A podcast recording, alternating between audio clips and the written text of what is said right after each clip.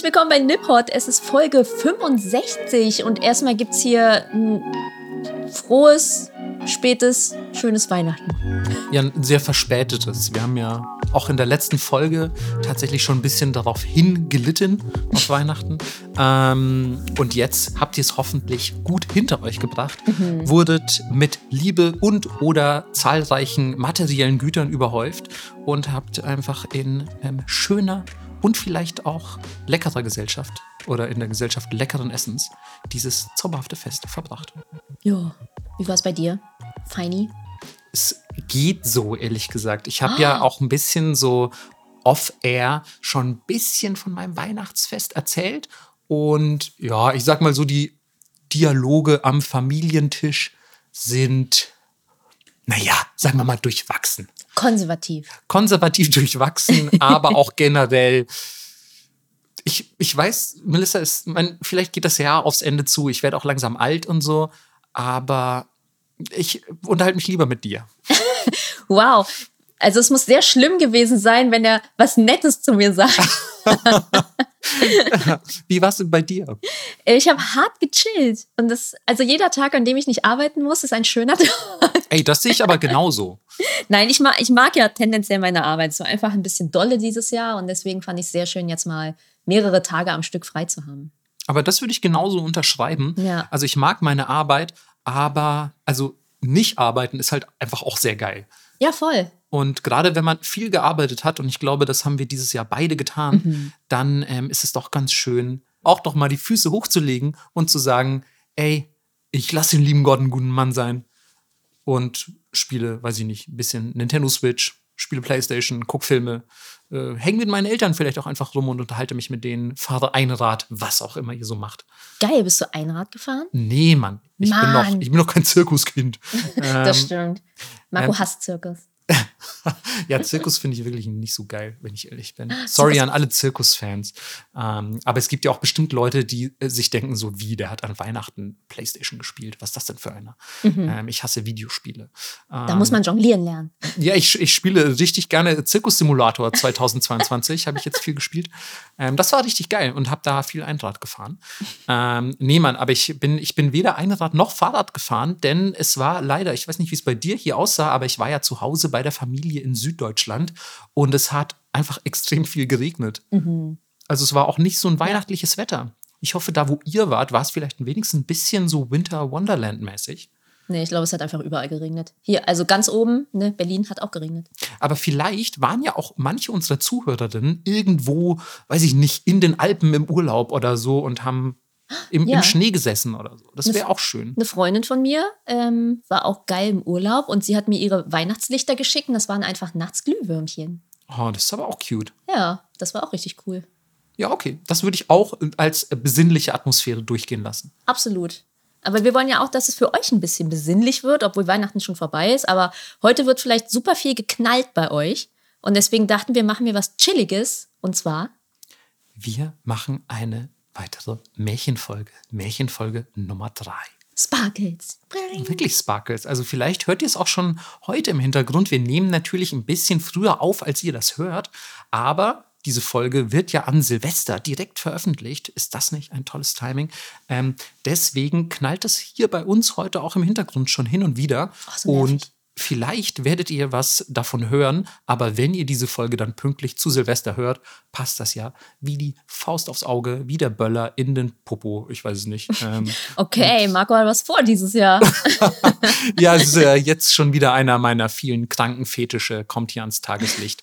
ähm, und ähm, dann können wir euch hoffentlich mit unseren ja sehr sanften, sahnigen Stimmen ins neue Jahr hinüberleiten. Denn vielleicht wollt ihr ja gar nicht böllern und draußen auf der Straße euch dem alkoholischen Genuss irgendwelcher Getränke hingeben.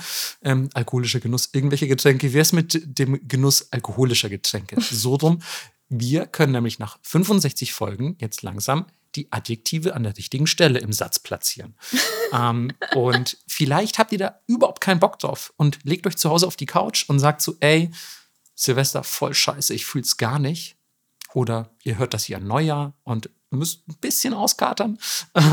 und dann haben wir das perfekte Gegenmittel für euch, denn wir werden ganz entspannt heute Märchen nicht nur zusammenfassen oder wiedergeben, sondern gemäß unserer jüngsten Twitter-Umfrage, an der ihr hoffentlich teilgenommen habt, auch vorlesen. Hm, das wird spannend.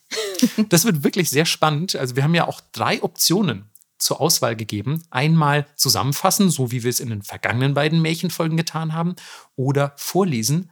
Aber es gab auch die Möglichkeit, beides auszuwählen. Und die überwiegende Mehrheit von euch hat sich für beides entschieden.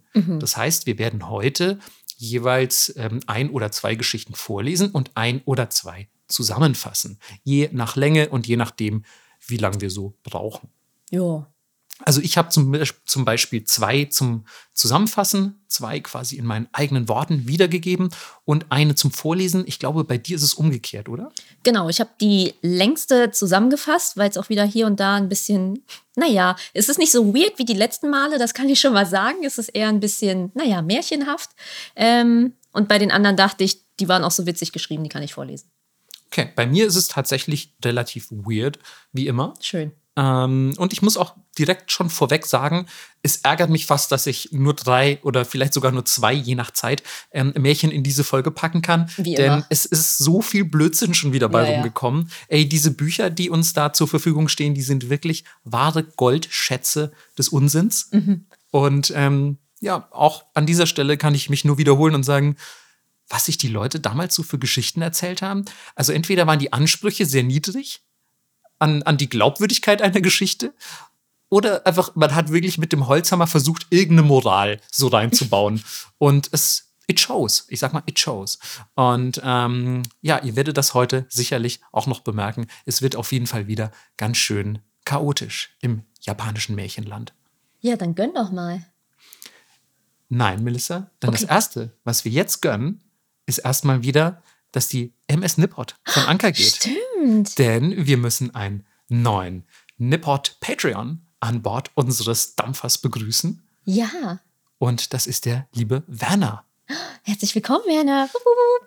Sehr gutes MS Nippot Geräusch. Das war mal wieder ein gutes. Also du hast in letzter Zeit ein bisschen nachgelassen, aber das Oh. war ganz geil. Ja, ich habe jetzt über die Feiertage mal hier alles sauber gemacht und abgestaubt. Cool. Also vielen Dank, Werner.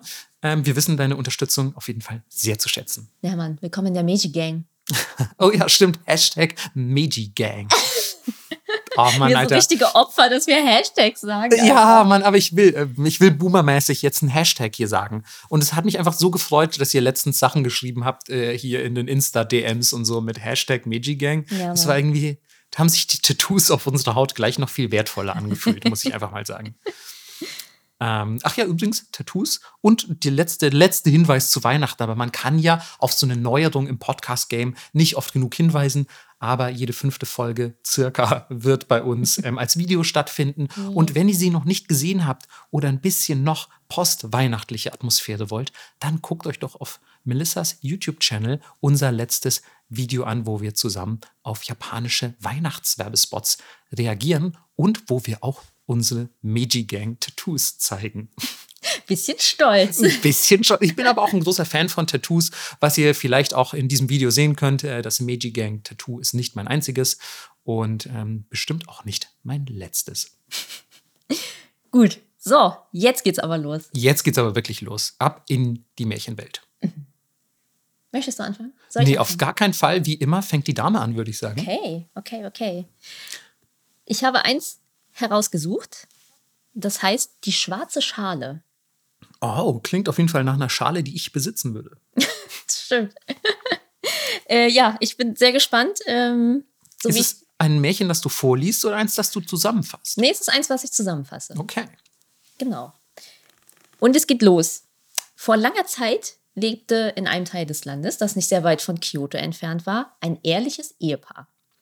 Und ihre Hütte stand einsam am Rande eines tiefen Kiefernwaldes und im Volksmund hieß es, dass es dort spukte. Geil, ich mag es schon jetzt da. Ja. Und sie sagten, er sei voller betrügerischer Füchse. Unter den moosigen Boden bauten die Yokai ihre Küchen. Ihre Küchen. Ja, Okay, finde ich gut. um die betrügerischen Füchse zu verköstigen. ja. Und die langnasigen Tengu feierten dreimal im Monat Teepartys im Wald. Okay, was ist das für ein geiler Wald? Ja, habe ich mir auch gedacht. Ich will auch dahin. ich kann mir auch richtig gut vorstellen, dass du da abhängst, ehrlich gesagt. Voll. Hört sich auch ein bisschen an wie Berliner Club, wenn es Licht angeht. Ja. Und ähm, die Kinder der Yokai spielten jeden Morgen vor 7 Uhr Verstecken. Was ich auch sehr niedlich finde. Auch, dass die sich an Zeiten halten. Ne? Um sieben müssen die Yokai-Kinder wieder zu Hause sein. Ja, dann geht's ab in die Schule. In die Yokai-Schule. Ja. naja, jedenfalls sagten sie aber auch, dass das Paar im Wald super seltsam war, weil zum einen die Frau sei zu weise. Okay, ja, schlaue Frauen immer ein bisschen fragwürdig. ja. Und der Mann sei ein Hexenmeister. Hä, klingt jetzt ehrlich gesagt nach einem ziemlich soliden Paar. Ja. Aber in echt waren sie einfach nur sehr arm und sie taten irgendwie auch niemandem was.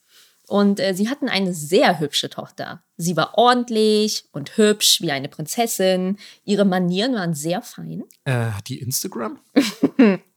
Ey, aber äh, ihre Manieren sind nicht nur fein und sie ist mega hübsch. Sie arbeitet so hart wie ein Junge auf den Reisfeldern. Heilige Scheiße. Ja. Und im Haus war sie dann tatsächlich aber auch die Hausfrau, denn sie wusch und kochte und schöpfte Wasser. Nicht schlecht. Ja, Mann. Naja. Also quasi die eierlegende Wollmilchsau unter den Töchtern. Absolut. Und ähm, ja, sie waren halt super arm, deswegen ging sie barfuß in einem grauen, selbstgesponnenen Kleid und band ihr Haar mit einer zähen, zähen Weidenrute nach hinten. Okay. Ja. Ähm, sie war braun und dünn, aber sie war das liebste Bettelmädchen, das je mit einem Bett aus trockenem Moos und ohne Abendessen auskam. Oh, das klingt aber auch ein bisschen sehr arm. Ja, sie waren sehr arm. Bett aus, Bett aus Moos und so. Ja. Naja, es kommt, wie es kommen musste. Ähm, der Vater stirbt und kurz darauf wird die Mutter auch krank. Und ich möchte kurz den O-Ton wiedergeben. Bald liegt sie in einer Ecke der Hütte und wartet auf ihr Ende. Wow. ja. Und natürlich weint das Mädchen bittere Tränen und ist am Boden zerstört. Und irgendwann sagt die Mutter, Kind, du weißt, dass du so schön bist wie eine Prinzessin. Und das Kind fragt, bin ich das? Und weint weiter. Und die Mutter sagt, weißt du, dass deine Manieren gut sind? Und das Kind sagt, sind sie das? Und weint trotzdem weiter.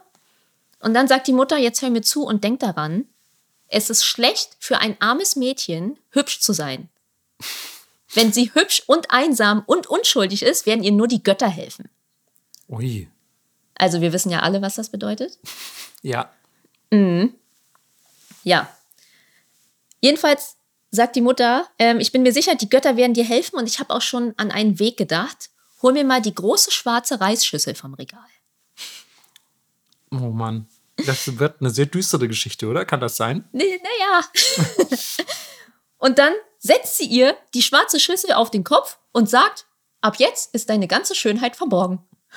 Ah, so groß ist die Schüssel. Okay, ich wusste gerade nicht, ob das so ein Hut wird, aber anscheinend ist die Schüssel sehr groß. Ja, ja, sie ist sehr groß. Okay. Also ich weiß nicht, ob du noch Calimero kennst. Mhm. Genau, so ein bisschen wie die Eierschale. Von Calimero, genau. Genau. Naja. Okay. Also ihr müsst euch auf jeden Fall eine, ja, vielleicht eher eine Vase vorstellen als eine Schüssel. Ja, eine, eine sehr große Suppenschüssel. Ja, okay. Also- in, in schwarz aber auch. Genau. Ja. Und die Mutter sagt, es wird dich vor dem bewahren, was noch schwerer zu tragen ist. Und wenn du mich liebst, versprichst du mir, dass du sie nicht weg wegnehmen wirst, bis die Zeit gekommen ist. Naja, und das Mädchen verspricht das natürlich und fragt, wann ist denn die Zeit gekommen? Und die Mutter sagt, naja, das wirst du dann schon wissen. Und jetzt hilf mir nach draußen, weil der süße Morgen dämmert und ich will sehen, wie die Yokai-Kinder spielen. Natürlich guckt die Frau des Hexenmeisters bei, bei Spielen zu, die die Yokai treiben. Ja. Und dann hilft natürlich ähm, das Mädchen der Mutter nach draußen und sie sitzen zusammen im Morgengrauen, schauen den Yokai-Kindern beim Versteckspielen zu. Die hellen Gewänder flattern im Wind, sie lachen. Und während die Yokai-Kinder gehen, lächelt die Mutter und bevor es 7 Uhr schlägt, stirbt sie. Wow. Okay, also sie ist on a schedule auf jeden Fall. Ja. es ist eine wichtige Uhrzeit anscheinend, warum auch immer. Naja, jedenfalls lebt das Mädchen nun allein im Wald und als der kleine Vorrat Reis aufgebraucht ist, macht sich das tapfere Mädchen auf den Weg mit den Hausgöttern in der Tasche und der Schale auf den Kopf und sucht ihr Glück. Das klingt wirklich ein bisschen wie die Story von Calimero. ja. Naja, ähm, und wie sie so die Straßen lang läuft und langsam in Gegenden kommt, wo auch Menschen wohnen, ähm, muss sie auch selber feststellen, dass sie anscheinend sehr seltsam aussieht mit der Schale auf dem Kopf, weil zwei Frauen am Fluss sitzen, die Wäsche waschen und die eine sagt, hä, guck mal das, das ist ein lebendig gewordener Irrwicht. ja, das ist auch immer meine, meine erste Schlussfolgerung, wenn ich so jemanden sehe. Auch geiles Wort, sagt man viel zu selten, Irrwicht. Hey, ja, du, du bist auch so ein bisschen so ein lebendig gewordener Irrwicht. Schreibe auf meine Visitenkarten. lebendig gewordener Irrwicht. Naja, ähm, und sie läuft weiter und es wird natürlich immer schlimmer. Manchmal bewerfen sie Kinder zum Spaß mit Schlamm und Kieselstein. Die Dorftrottel behandeln sie grob, verspotten sie, ziehen an ihren Kleidern. Der eine legt sogar die Hand an die Schüssel und versucht sie ihr mit Gewalt vom Kopf zu ziehen. Aber die Schale sticht so heftig zu, als wäre sie mit Brennnesseln gefüllt. Wow. Ja, also die Schale meint es auf jeden Fall ernst. Und natürlich braucht das Mädchen auch irgendwas zu essen. Also geht sie rum und fragt nach Arbeit, aber alle sind so, hey, nee, also sorry, mit der Schale auf dem Kopf und guck mal, wie du aussiehst, das wird hier nix. Die Schale ist auch angeblich voller Brennnesseln, also sorry, aber es ja. klingt ein bisschen gefährlich. Naja, und wie es halt so ist, ähm, setzt sie sich irgendwann an den Wegesrand und fängt bitterlich an zu weinen. Weil sie natürlich nicht weiß, was sie machen soll. Lass mich warten, sie verwandelt sich in eine Zeder. Noch nicht. okay. Sie verwandelt sich in ein ganzes Geschirr. naja, ähm, dann, während sie da so sitzt, kommt ein Balladensänger mit einer Biwa auf dem Rücken. Für alle, die nicht wissen, was eine Biwa ist, das ist so ein bisschen wie eine Japano-Laute. Ein gitarrenähnliches Instrument, würde ich jetzt mal sagen. Und jetzt sagen bestimmt andere Leute, das ist nicht so, aber ungefähr so sieht's aus. Naja, jedenfalls kommt er rum mit der Biwa auf den Rücken und fragt, warum sie denn weint. Und sie antwortet, ich weine, weil die Welt so hart ist. So relatable. Und ich bin hungrig und müde. Keiner gibt mir Arbeit oder zahlt mir Geld. naja, das ist bedauerlich, sagt der Balladensänger. Leider habe ich selber kein Geld, aber alles, was ich für dich tun kann, ist dir ein Lied zu spielen. Und er wirbelt die Biber herum und sagt, das hier ist auf die Tränen an deinem weißen Kinn und fängt an zu trommeln und zu spielen und singt. Das lese ich jetzt vor. Die weiße Kirsche blüht am Straßenrand, wie schwarz ist der Wolkenhimmel. Die wilde Kirsche hängt am Wegesrand, hüte dich vor dem schwarzen Wolkenhimmel. Horch, hör den Regen, hör den Regen aus dem schwarzen Wolkendach. Ach, die Wildkirsche, ihre süßen Blüten sind verdorben, verdorben sind die süßen Blüten, verloren auf der Gischt. Ganz schön. Klingt ganz schön, aber ja. auch ein bisschen rätselhaft und kryptisch. Ey, genauso sieht das Mädchen das auch. Und sie sagt so, Herr, ich verstehe dein Lied nicht. ich kann dich auch nicht so gut verstehen. Ich habe eine Schüssel auf dem Kopf. Ja. Naja, der Balladensänger so, hm, nee, ich erkläre das jetzt nicht und sagt, das ist klar genug gewesen und zieht weiter. Easy, richtig sympathischer Typ. Ja, und geht weiter bis zum Haus eines reichen Bauern und kommt und fragt so, hey, Herr Bauer, haben Sie Lust, dass ich abends für Sie spiele? Für ein bisschen, für ein paar Yen? Und der Bauer so, ja, warum nicht? Bisschen Party abends, habe ich Bock drauf.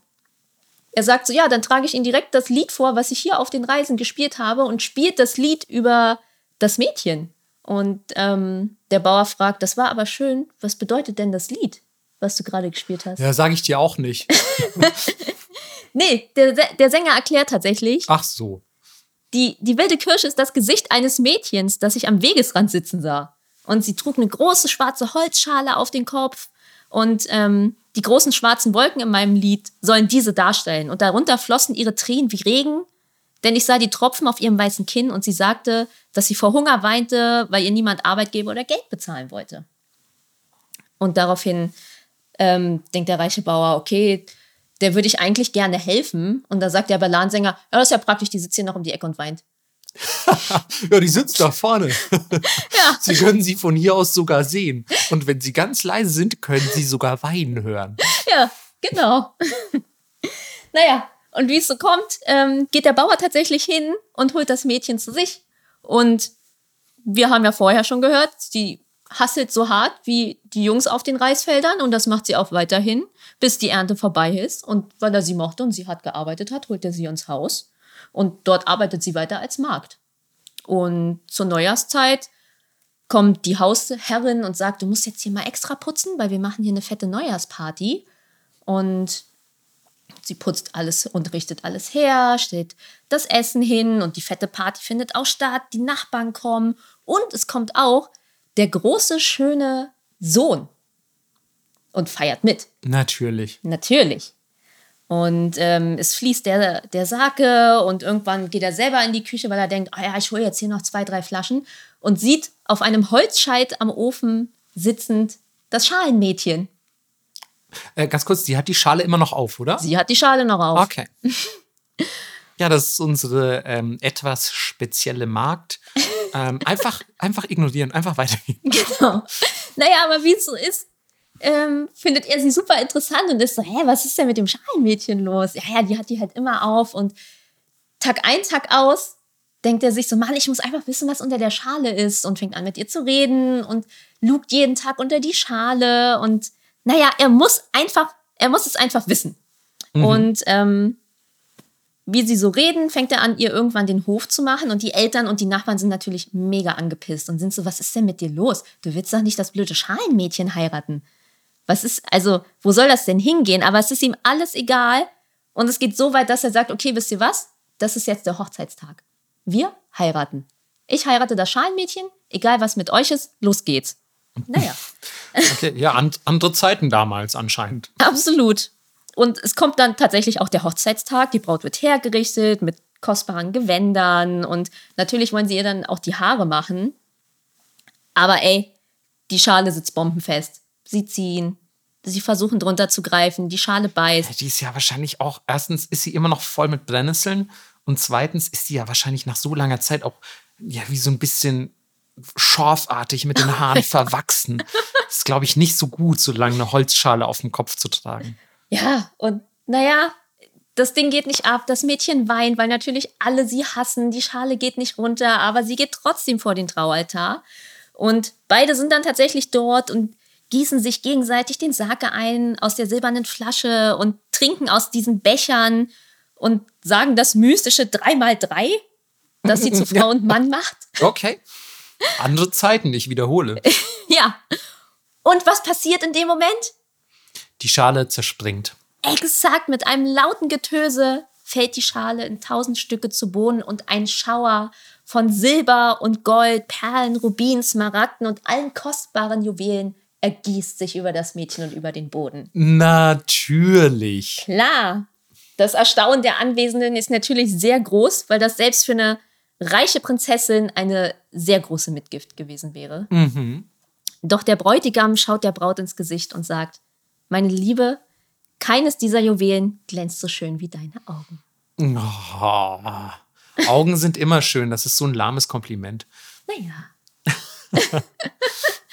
und so endet die Geschichte. Ah, natürlich. Und wenn sie nicht gestorben sind, dann leben sie noch heute. Bestimmt.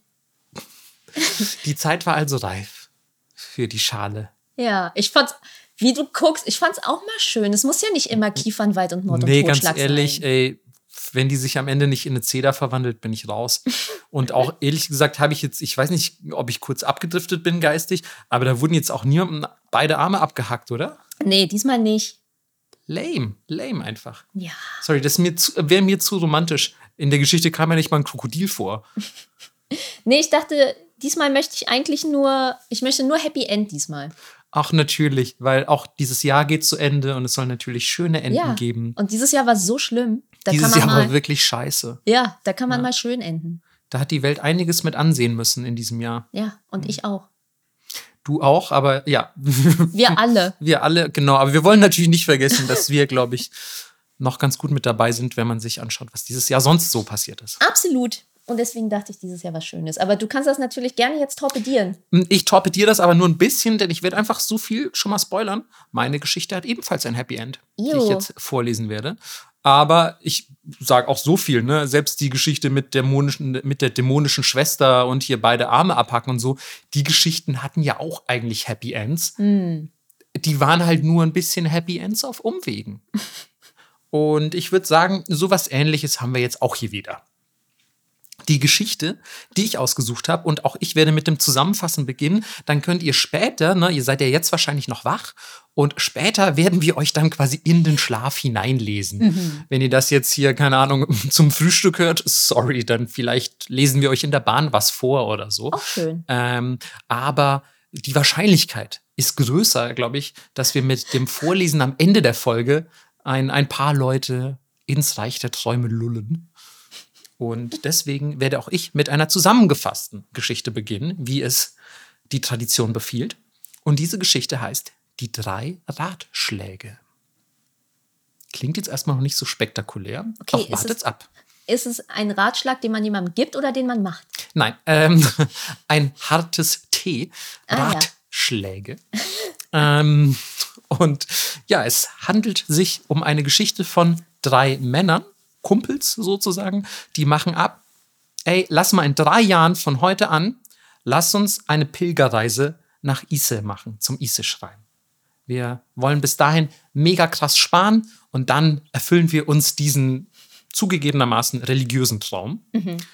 Ähm, ganz kurz, Melissa, ähm, warum, was wollen die in Ise? Oh warum wollen die denn nach Ise? Das ist doch äh, ganz komisch. Also, äh, hat es was mit diesem Schrein auf sich? Kennst, Kannst du da was zu sagen? ja, da steht bestimmt ein super wichtiger Schrein. Das stimmt, das ist der wichtigste Schrein des Shintoismus. Ähm, in der, dem, wird, der wird jedes Jahr aufs Neue saniert. In dem die gute Amaterasu verehrt ja, wird. guck mal. Und ähm, deswegen, weil man zu damaliger Zeit, also Zugegebenermaßen weiß ich gar nicht, von wann das Märchen stammt, aber die Wahrscheinlichkeit ist, dass der Buddhismus noch nicht so weit verbreitet war wie der Shintoismus, gerade unter dem ärmlichen ähm, Teil der Bevölkerung. Deswegen war der Ise-Schrein der zentrale Pilgerort des Shintoismus und ist es natürlich auch heute noch. Ähm, diese Männer sind allerdings recht arm, deswegen wollen sie eben diese drei Jahre lang sparen, um die Pilgerreise überhaupt bezahlen zu können. Und zwei von den drei Männern schaffen es, je 50 Rio, also eine der damaligen Währungen, Mon und Rio, ähm, zu sparen. Der dritte allerdings, der hat es nur geschafft, drei Rio zu sparen, weil er die ganze Zeit allerdings gute Dinge damit tut. Okay. Er gibt den Armen Almosen, er spendet an Tempel, solches Zeug eben. Also ist jetzt kein verschwenderischer Lebemann, sondern er ist einfach ein guter Mensch, könnte man sagen. Und trotzdem denkt er sich, fuck, Mann, ich habe meinen Freunden versprochen, ich mache mit denen geile Pilgerreise und ich werde das schon irgendwie schaffen mit den drei Rio. Ich gehe jetzt einfach mal mit und sage, komm, lasst aufbrechen.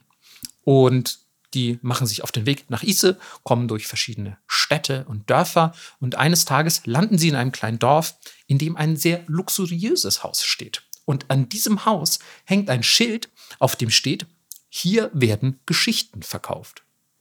Mhm. Und ja, die beiden Reicheren der, der Kumpels denken sich, ja, krass, was man so alles sieht, ne, wenn man mal von zu Hause rauskommt. Hier in anderen Städten verkaufen die sogar Geschichten. Was für ein Quatsch. Und ähm, ja, sollen die Leute hier mal kaufen, wenn sie möchten. Wir ziehen weiter nach Ise. Der dritte allerdings, der sowieso nur drei Rio von Anfang an hatte, denkt sich, ja, es klingt aber irgendwie auch schon ganz spannend eigentlich. Also es müsste ja auch geile Geschichten sein, wenn man die verkaufen kann. Ähm, ich würde da gern irgendwie mal reinschauen. Und er sagt zu seinen Kumpels, eilt nicht so, wartet doch ein wenig, ich will mir hier eine Geschichte kaufen. Und derweil ziehen die anderen beiden seiner Kumpels schon mal weiter Richtung Ise. Im Haus trifft er dann auf einen gut gekleideten alten Mann und der erklärt ihm, dass jede Geschichte hier einen Rio kostet. Also die Währung, von ah. der er ohnehin nur drei hat. Und was für die damalige Zeit auch eben gar nicht so wenig ist. Der Pilgerer ist allerdings so intrigued, der ist richtig interessiert und der sagt, gut, hau mal eine Geschichte raus, legt den Rio auf den Tisch und bekommt vom alten Mann eine zugegebenermaßen etwas knappe Geschichte zu hören, mhm. denn der Greis sagt, übernachte nie dort, wo es keine Stützbalken gibt. Okay the end. ähm, und, der Pilgerer, der weißt du, der hat sich schon so gemütlich gemacht, sitzt so auf dem Tatami, hat sich vielleicht ein Kissen geholt und hat die Schuhe ausgezogen. Na gut, hat man eh immer in Japan, ne? Aber ähm, er hat auf jeden Fall eigentlich mit einer längeren Geschichte gerechnet, sitzt da, starrt den Greis an, der einfach schweigt. Und dann fragt er so nach, so, ja, Diggi, ähm, ist das jetzt irgendwie ein Rätsel gewesen, mit dem ich irgendwie die Geschichte vielleicht noch freischalten kann? Ist das so eine Art Achievement-Unlocking hier? Was, was geht ab? Das kann doch unmöglich die Geschichte sein. Der Greis erklärt ihm allerdings so, ja, sorry, das ähm, ist tatsächlich die Geschichte gewesen. Wenn du noch eine hören willst, kannst du aber noch einen Rio zahlen, dann erzähle ich dir eine zweite Geschichte. Oh no. Und der Mann denkt sich, naja, also es kann jetzt nicht nur so kurze Geschichten in seinem Portfolio geben. Also da muss doch irgendwas zu holen sein, geschichtentechnisch. Und ich habe ja noch zwei Rio. Ich gebe ihm mal noch einen. Und er legt noch einen Rio auf den Tisch und sagt, okay, alter Mann, hau raus. Jetzt will ich aber eine wirklich geile Geschichte hören. Der alte Mann setzt tatsächlich noch einen drauf und sagt wieder nur einen Satz. Unheimliche Dinge betrachte noch einmal genau. Mhm. Und er denkt sich, Alter, das kann doch einfach nicht sein. Was sind denn das für bekackte Geschichten? ja, und die sind auch noch so mega teuer. Also irgendwie, äh, irgendwie ist doch hier, hier stimmt doch was nicht. So, und er denkt sich aber, naja, weißt du, ich habe halt auch irgendwie jetzt noch diesen einen Rio, auf den kommt es jetzt auch nicht mehr wirklich an. ähm, und er gibt den letzten Rio auch noch aus für eine Geschichte. Und jetzt kommt sogar mein Lieblings, meine Lieblingsgeschichte, muss man sagen. Denn der alte Mann sagt erneut natürlich nur einen Satz. Und zwar, halte die Schnur um den Sack der Geduld nur fest verschlossen. Okay. Ich finde es sehr gut, einfach die Vorstellung, dass jeder von uns hat so einen Geduldssack in sich. Ey, und da ist eine Schnur drum, der der muss ganz fest verschlossen bleiben. Mein Geduldssack ist so klein. So klein ist der Ey, geworden. Du, die Schnur um meinen Geduldssack, die reißt hier gerade. der ähm, hat so ähm, viele Löcher. ja, es ist sehr, eine sehr schöne Metapher, finde ich. ähm, und dem Pilgerer reicht's jetzt aber wirklich und er hat ja auch keine Kohle mehr. Er zieht enttäuscht weiter in Richtung Isse und dann äh, denkt sich, ja, scheiße, ich muss jetzt wirklich gut Strecke machen. Ich muss ja meine Kumpels einholen, die sind schon vorausgegangen und ich habe jetzt drei ultra lange Geschichten angehört. ähm, also ich muss jetzt wirklich ein bisschen eilen. Ähm, doch dann wenig später, weil er natürlich auch viel Zeit in diesem Dorf verschwendet hat, bricht die Nacht herein. Und leider muss er feststellen, dass er keine Kohle hat. Das heißt, er kann sich auch keine Herberge oder irgendwas nehmen und muss in einem Bergwald unter freiem Himmel pennen, legt sich einfach irgendwo unter einen Baum und sagt, na gut, dann bleiben wir eben hier ähm, für die Nacht liegen und am nächsten Morgen suche ich dann weiter meine Kumpels. Und als er dann am nächsten Morgen aufwacht und sich ein bisschen umguckt im Tageslicht, stellt er fest, boah, Alter, ich habe ja direkt neben der Höhle gepennt. Hätte ich auch reingehen können. Ich bin ja dämlich geht rein, checkt einfach mal die Höhle aus. Vielleicht liegen ja geheime Koboldschätze da drin oder so. Man weiß es ja auch nie, gerade in solchen Märchen. Er geht rein und was sieht er? Seine beiden Kumpels tot von einem riesigen Felsen erschlagen, der sich wohl in der Nacht von der Decke der Höhle gelöst hat und ja, auf sie draufgefallen oh, ist. Damn. Und er sieht das und denkt sich, fuck, Alter, das war doch 100 pro related mit dem Ratschlag Klar. von diesem alten Typen. Also, weil die Höhle hat ja offensichtlich keinen, also keinen Stützbalken. Stützbalken ja. Genau. Und er denkt sich, ah fuck, das war also mit dem Ratschlag gemeint. Gut, dass ich das nicht gemacht habe. Ähm, sonst hätte mich das gleiche Schicksal ereilt wie meine beiden Kumpels. Dafür hat er jetzt Cash. Ja, also ich weiß gar nicht, ob er sie beraubt hat. Das steht nicht in der Geschichte, bin ich ehrlich. Und ich glaube, so wie er beschrieben wird in dieser Geschichte, ist er einfach ein guter Dude, der die Leute auch nicht berauben würde. Tatsache ist, er bestattet seine beiden ehemaligen Kollegen und zieht dann weiter nach Ise. Mhm. Es wird erneut Nacht und er hat immer noch keine Kohle. Das wird in der ähm, okay. Geschichte erzählt. Das heißt, ich gehe davon aus, er hat seine Kollegen nicht bestohlen, ähm, sondern vielleicht die 100 Rio mit denen zusammen beerdigt oder so. Wer weiß das? Ähm, und er beschließt, abermals, Pleite und keine Herberge in Sicht, beschließt er in einem alten, verfallenen Tempel zu übernachten. Was natürlich für japanische Verhältnisse eine extrem blöde Idee ist, weil irgendwie beginnt jede Geistergeschichte so und meistens kommen irgendwelche wütenden Rache Onryo und, und töten dich einfach. Also ich weiß gar nicht, ob das so eine geile Idee ist, aber er macht es trotzdem und übernachtet in diesem verfallenen Tempel und wird nachts im Schlaf von einem sehr lauten Geräusch geweckt, das so klang, als würde etwas, als würde etwas Schweres vom Himmel fallen. Und er geht so verschlafen nach draußen, guckt sich ein bisschen um, so vielleicht sieht er ja, was es damit auf sich hat. Und auf ihn zu rollt aus der Ferne ein blinkendes, glitzerndes Etwas. Klingt jetzt erstmal komplett absurd. Ja. ja, es rollt auf ihn zu mit hoher Geschwindigkeit und kurz vor ihm explodiert es mit einem Knall und erhält die ganze Umgebung wie am Tage. Wow. Also eine, eine, Ein Meteor. Ein krasses Erlebnis auf jeden Fall. Der Mann erschrickt natürlich derbe und ergreift sofort die Flucht. Doch im Wegrennen ereilt ihn die Erinnerung an den Ratschlag Nummer zwei des alten Mannes. Mhm. Unheimliche Dinge soll man ja sich doch vielleicht noch mal genauer angucken. Also sagt er sich, na gut, dann kehre ich ihm noch mal um und ich gucke mal, was es damit auf sich hat. Checkt dieses etwas aus, das da gerade vor ihm explodiert ist. Und was ist es? Es ist natürlich eine Kugel aus purem Gold. Von wo auch immer. Von wo auch immer. So es ist random. einfach eine Massivgoldkugel aus dem okay, Himmel cool. gefallen, die der Mann natürlich mitnimmt. Es wäre mir auch überhaupt nicht suspekt, so ein Objekt äh, anzufassen und mitzunehmen. Aber ich verstehe, dass man natürlich auch in Geldnot und so eine goldene Kugel nicht unbedingt liegen lässt. Vielleicht ist es ja auch einfach ein Geschenk der Götter. Mhm. Natürlich hat aber in der nächsten Stadt niemand auch nur ansatzweise genug Kohle, ihm so eine goldene Kugel, eine massiv goldene Kugel abzukaufen. Und er muss den ganzen Tag lang suchen, bis er ans Haus eines Edelmannes kommt. Der beschließt, für 3000 Rio die. Kugel zu kaufen, was für damalige Verhältnisse ein ja, fast unermessliches Vermögen ist. Also es ist wirklich sehr viel Geld, mit dem man viel anfangen kann. Zum Beispiel 3000 Geschichten kaufen. Und der Edelmann will allerdings wissen, was bist du für einer? Du siehst aus wie so ein einfacher Pilgerfahrer und du hast eine massiv goldene Kugel dabei. Du bist irgendwie ganz schön sass, wie die Jugendlichen sagen. Mhm. Ähm, und er fragt, wer bist du? Woher kommst du? Und wohin willst du gehen?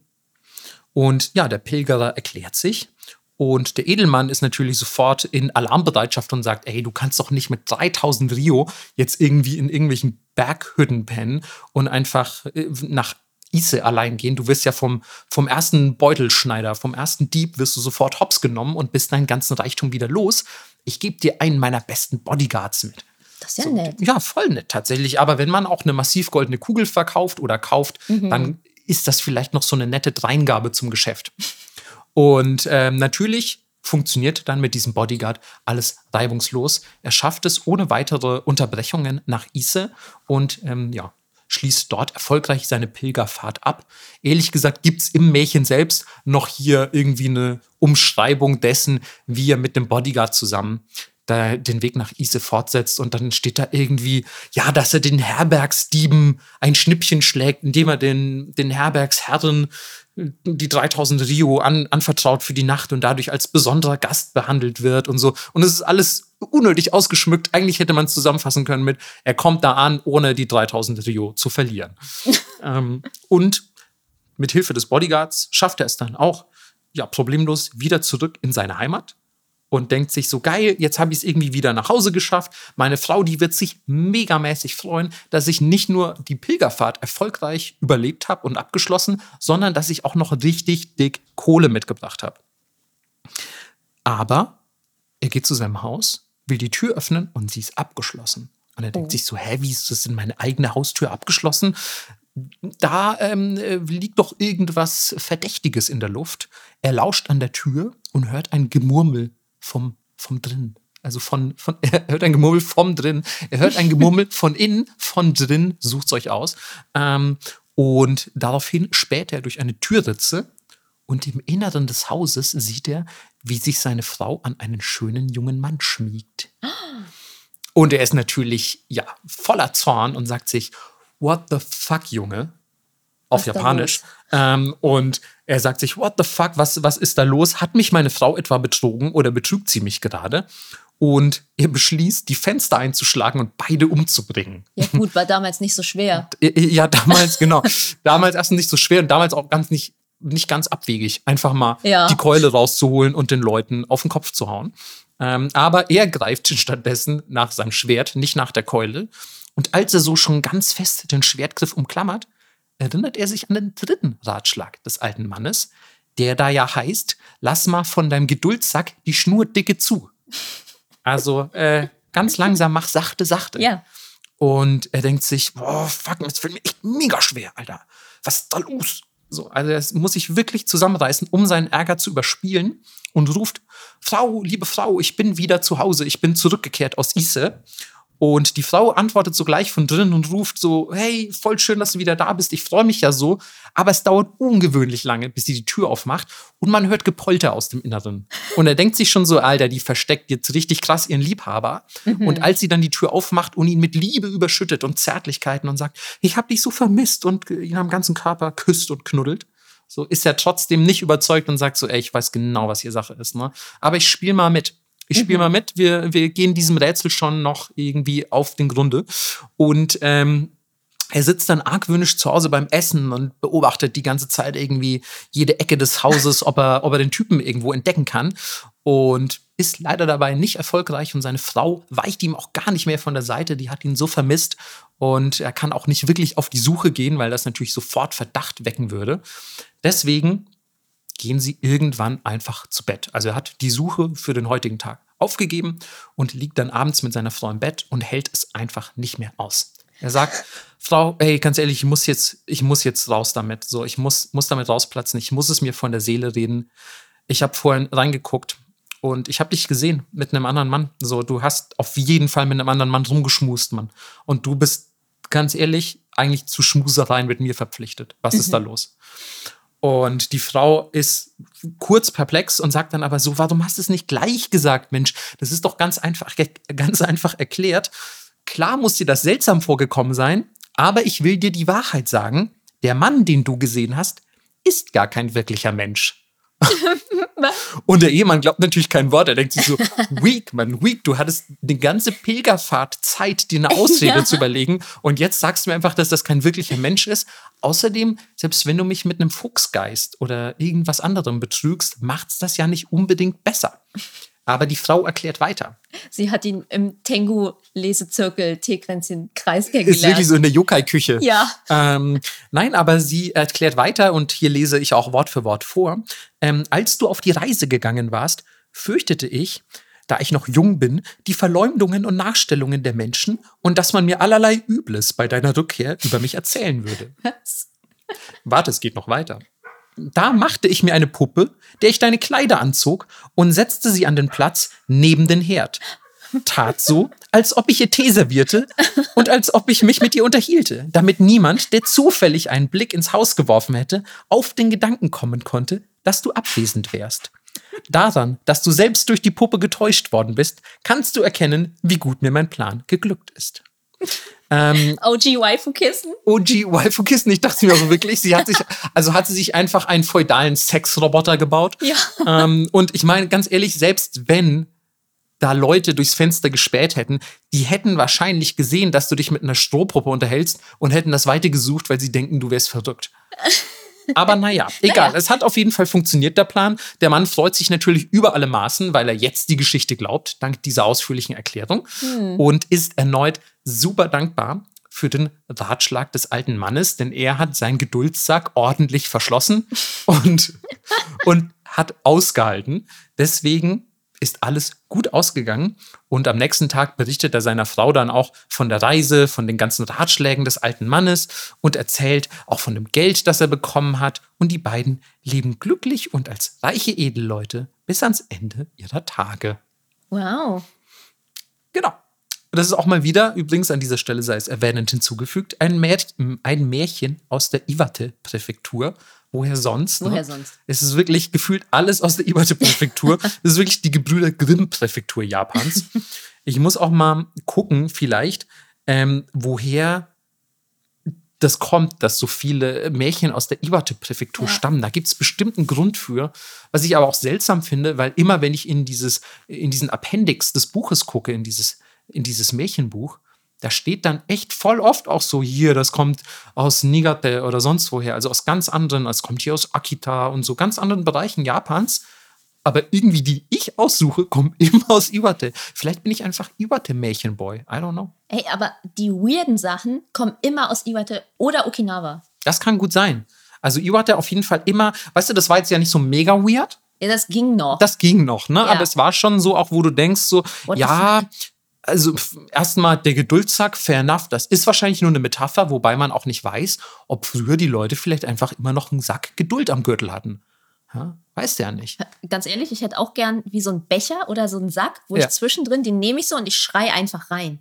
so ein Schreisack Sch- mein einfach. Schreisack. Oh, das, ey, ganz ehrlich, und ich kann mir auch richtig vorstellen, dass es dann so schön ähm, ähm, an die jeweilige Persönlichkeit des Besitzers, der Besitzerin angepasste Schreisäcke gibt. Ja. So, manche Leute haben dann vielleicht einen aus irgendwie Leder, manche haben einen, du hättest so einen sehr bunten vielleicht, ja. Also mit Spiegeleiern drauf, so wie heute auf deinem Oberteil. Melissa sitzt hier in einem Spiegelei-Oberteil. ja. Ja, und dann, das wäre so geil, weil das mit so viel Energie und Hass gefüllt ist, kannst du daraus dann Energie gewinnen. Das ist wieder ein bisschen sehr esoterisch, aber ja. Naja, also durch die Schallwellen oder so. Ja, weißt du was, ich würde auch manchmal einfach so den Sack dann nehmen und den so über so Positive Vibes Only Leuten auskippen, Ja, damit die wieder normal werden. damit die wieder normal werden. Ja, aber ich meine, Schallwellen spürst du ja auch, wenn du vor einer richtig lauten Box bist. Ja, nee, ich nicht. Okay. Marco, wie immer, deine Doch, Zeit. nein, doch, doch, klar ich Schallwellen. ähm, Du so, doch, doch. ja, das war auf jeden Fall die Geschichte der drei Ratschläge. Ich fand die ganz schön, als ich sie gelesen habe, Ja. weil ich auch gerne ähm, so, Ratschläge verteile, ich weiß. äh, nicht nur Ratschläge verteile, sondern auch gern befolge.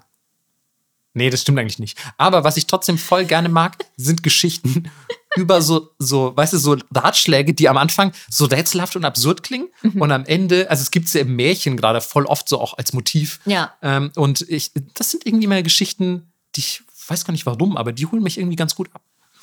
Ja. Das ist mein Märchenkink, könnte man sagen.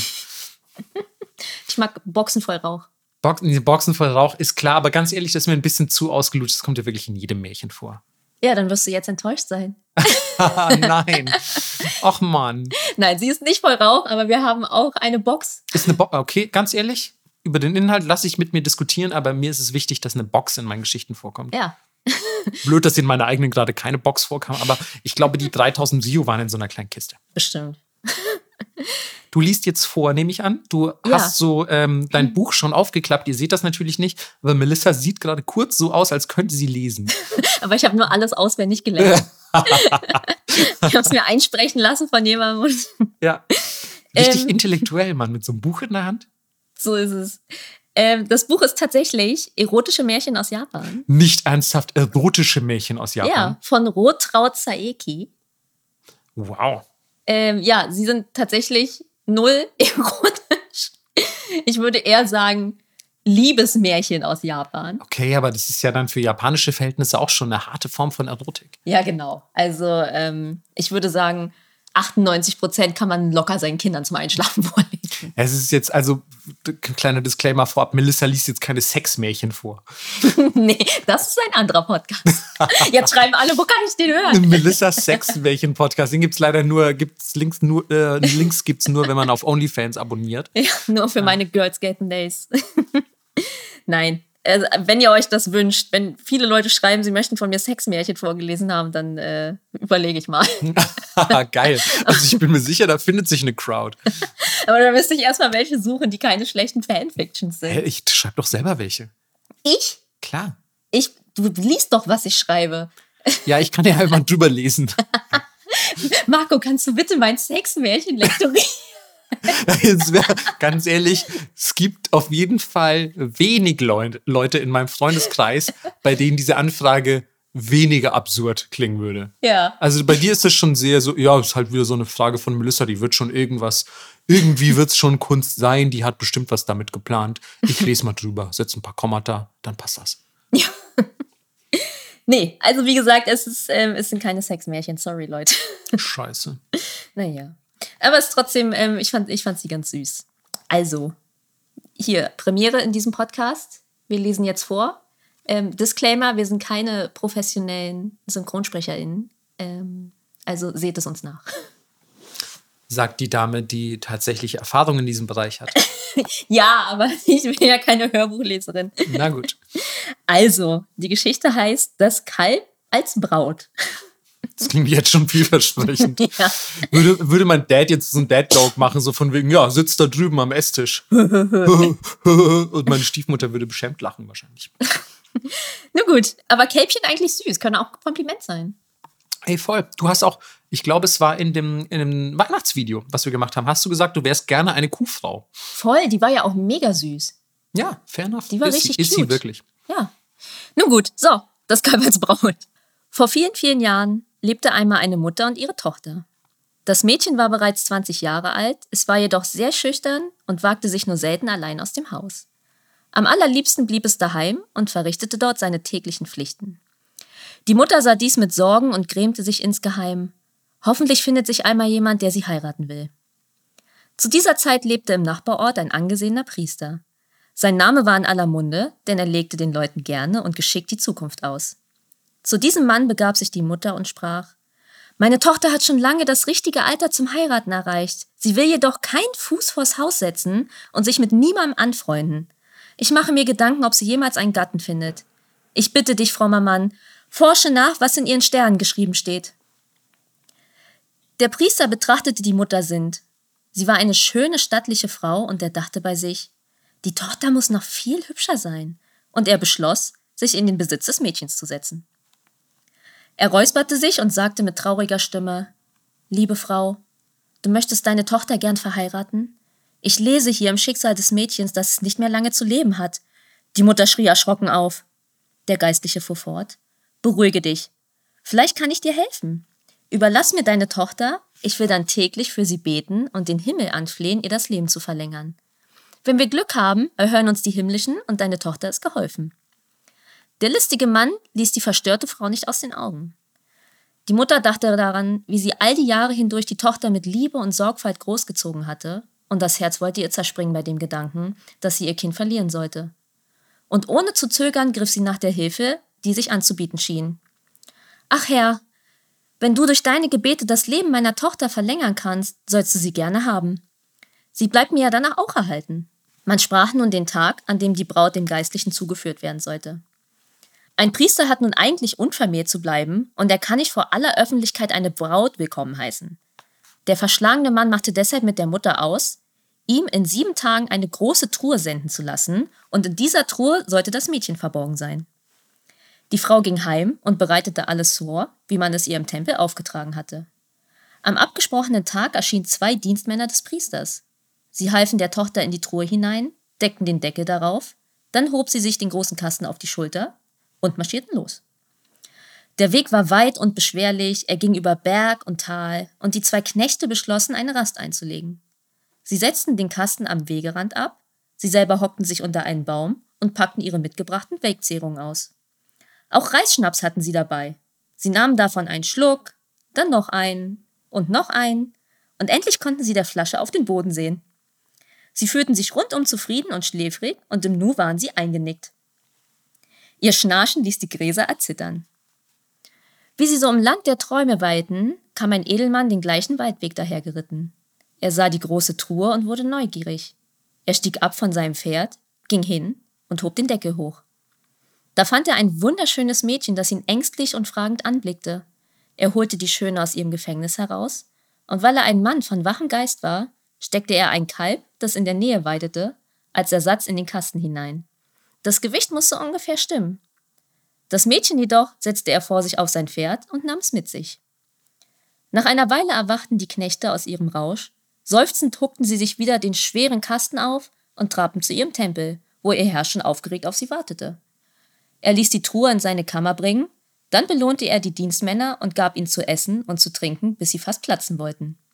Und nun endlich machte er sich an der Truhe zu schaffen und deckte sie erwartungsvoll auf. Das Kalb freute sich sehr, streckte ihm den Kopf entgegen und mute laut. Der Priester fuhr erschrocken zurück. Er war fürchterlich enttäuscht. Er rief die Knechte zu sich und brüllte sie an. Ihr Kerle, warum bringt ihr mir denn ein Kalb? Was soll ich mit einem Kalb? Tragt das Vieh sofort dahin zurück, wo ihr es geholt habt, ihr Tölpel. Die Dienstmänner verstanden die Welt nicht mehr. Sie hatten einem schönen Mädchen in den Kasten geholfen. Und warum war dies zu einem Kalb geworden war, wussten sie auch nicht. Sie mussten ihrem Herrn aber gehorchen, deshalb luden sie sich die Truhe mit dem Kalb wieder auf und schleppten sie zurück zum Haus der Mutter. Dort warfen sie den Behälter vor die Tür und trollten sich. Die Mutter war ohne Tochter recht einsam gewesen und nun glaubte sie, ihr Kind sei zurückgekommen. Voller Hoffnung deckte sie die Truhe auf, und sie entsetzte sich, als sie das Kalb sah. Sie jammerte, Mein armes Kind, bist du jetzt zu einem Kälbchen geworden? Das Tier sagte nichts, es war von der Reise noch sehr benommen. Die Frau glaubte fest, das Kalb sei ihr Kind. Sie führte es in ihr Haus und hegte und pflegte es, gerade so wie sie einst die Tochter umsorgt hatte. Sie gab ihm gute Speisen, und wenn es am Abend kühl wurde, zog sie ihm ein warmes Gewand über. Eine gewisse Zeit verging, und die Mutter meinte eines Tages Das Kälbchen wird sich langweilen, immer so im Haus. Ich werde es ein wenig ausführen. Vielleicht freut es sich, wenn ich mit ihm ins Schauspiel gehe. Sie ging mit dem Tier in die Schauspielbude und mietete zwei Plätze. Dort erklärte sie ihm, was sich auf der Bühne begab, sie redete mit ihm, gerade so, als ob es in der Tat die Tochter sei. Nun wollte es das Schicksal, dass ihre Tochter gerade an diesem Tag zusammen mit ihrem Gatten, dem Edelmann, auch das Theater aufgesucht hatte. Das Paar saß im oberen Stock auf einem guten Platz, und als die junge Frau nach unten schaute, entdeckte sie auf einmal ihre Mutter. Außer sich vor Freude eilte sie hinunter und schloss die Alte, die nicht wusste, wie ihr geschah, in die Arme. Die Mutter glaubte lange, ein Gespenst vor sich zu sehen, und es dauerte geraume Zeit, bis sie überzeugt war, dass es ihre Tochter war, die da vor ihr stand und weinte. Dann endlich begriff sie, und sie musste sich ans Herz greifen vor Aufregung. Ihr Kind war schöner denn je, es war in reiche Gewänder gekleidet und sah gesund und zufrieden aus. Und neben ihm stand ein vornehmer, freundlicher Mann, der Gatte. Die verlorene und wiedergefundene Tochter berichtete nun, wie alles zugegangen war, dann lud das junge Paar die Mutter ein, mit ihm in ihr Anwesen zu kommen und dort zu leben. Sie verbrachten ihre Tage zusammen in Glück und Zufriedenheit, so wird es berichtet. ich habe so viele Fragen. ja. Also erstmal hast du sehr schön gelesen, finde ich. Vielen Dank. Das ist, ähm, wird bei mir auf jeden Fall schlechter werden, das verspreche ich euch schon mal. ähm, aber ich muss auch sagen, erstmal, wie kann man, also wie kann die Annahme, die Ärztin sein, ja, dann wird dieses Kalb halt meine Tochter sein? Ja. Ja, okay. Also es kann auf keinen Fall sein, dass da jemand in diese Box, in der vorher meine Tochter war, ein Kalb gemacht hat und das vor meine Tür gestellt. Auf gar keinen Fall. Es lässt nur den Schluss zu, dass meine Tochter sich in ein Kalb verwandelt hat. Ja, aber auch nicht zum Priester zu gehen und zu fragen, yo. Kann ich da was machen? Was ist passiert? Ja. ja, finde ich Wieso geil. hast du das Kalb auch nicht geheiratet? So. Ja, und, und auch, warum, warum ist die Tochter nicht zurück zu ihrer Mutter gegangen? Die muss doch wissen, wo sie wohnt. Ja, also ich muss sagen, eine lückenhafte Story. ja. ja. Aber eine Box voll Kälbchen finde ich auch gut. Nee, ist schon, ist schon ganz cute. Ich muss aber sagen, Rauch wäre mir lieber gewesen in der Box. Smoked. Ist so geil. Äh, meine Tochter hat sich in Rauch verwandelt. Ist ja übel. Dann fängst du dir in so einen Sack ein. Fängst du in so einen Sack ein, in deinen Streisack? Ja. Oder vielleicht ist dein Geduldssack leer, kannst du was anderes reinmachen. ähm, und dann kommt da einfach mal deine in Rauch verwandelte Tochter hinein. Jo. Ja, doch. Also ich würde sagen, auch hier happy endig natürlich. Ja. Aber überhaupt die ganze, die ganze Kalbsnummer. es ist eigentlich im Prinzip ist es eine Entführungsgeschichte mit Happy End und Umwegen. Ja. aber auch Doppeltentführung. Ja. Also erst entführen sie die Tochter, dann nimmt er irgend so ein wildfremdes Kalb von irgendeiner Weide, das ja bestimmt auch jemandem gehört hat. Ich wollte es gerade sagen, also was ist eigentlich mit der Mutter des Kalbes? Ja, und auch den Bauern, also vielleicht waren es ja keine freien Kälbchen. und auch die Diener, auch geil, erstmal saufen. Die Alte ist in der Box, egal.